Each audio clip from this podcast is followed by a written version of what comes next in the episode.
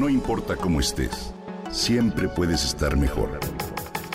Mejor, mejor. Con Vargas.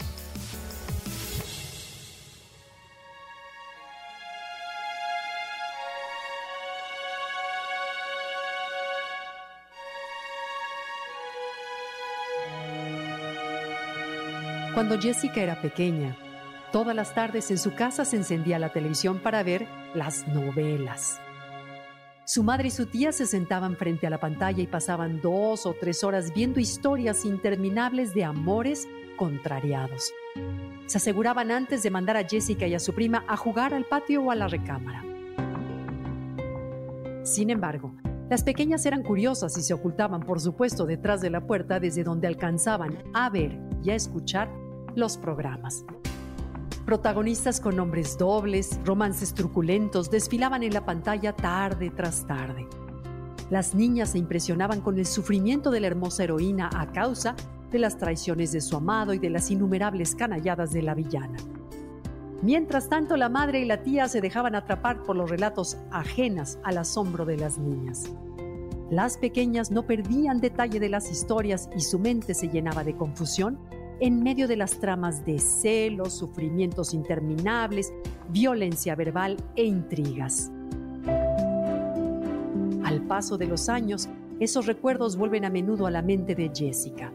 Ella, en la actualidad, es una mujer de 55 años, madre de tres hijos y abuela de dos pequeños.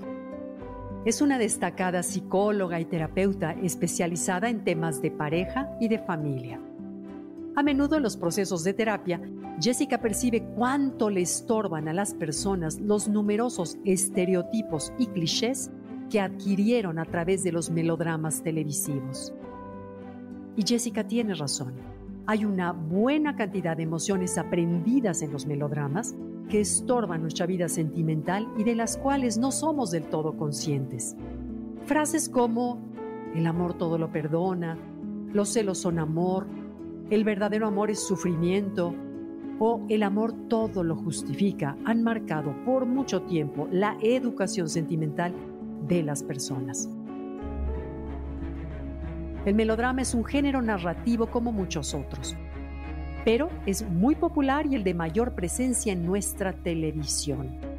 Esto se debe a que atrapa fácilmente a los espectadores por sus tramas simplificadas en las que los personajes no tienen complejidad ni matices.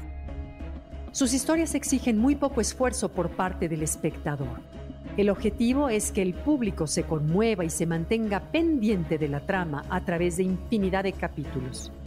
La fórmula es generalmente la de un triángulo amoroso o la de la salvación de la chica desvalida. Lo que se vuelve delicado en estos melodramas es que, de tanto mirarlos, terminamos por encontrar en ellos una fórmula para vivir y expresar nuestros afectos. Caemos en la trampa de suponer que lo que le pone interés y emoción a la vida son las relaciones atormentadas por los celos, la culpa, el engaño o la autocompasión. Esto nos limita, empobrece nuestros afectos y complica la comunicación emocional.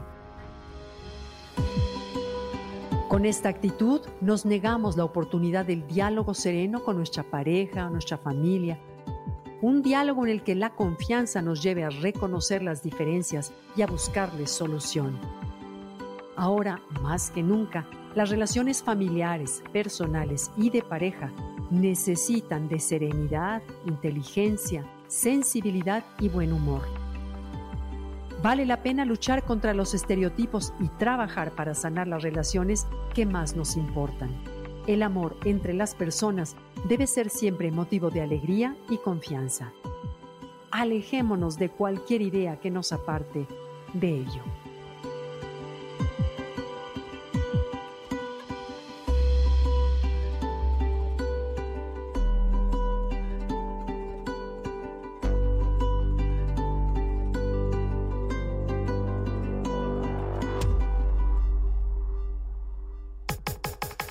Comenta y comparte a través de Twitter. Gaby-Vargas. Gaby-Vargas. No importa cómo estés, siempre puedes estar mejor. Mejor, mejor. Con Gaby Vargas.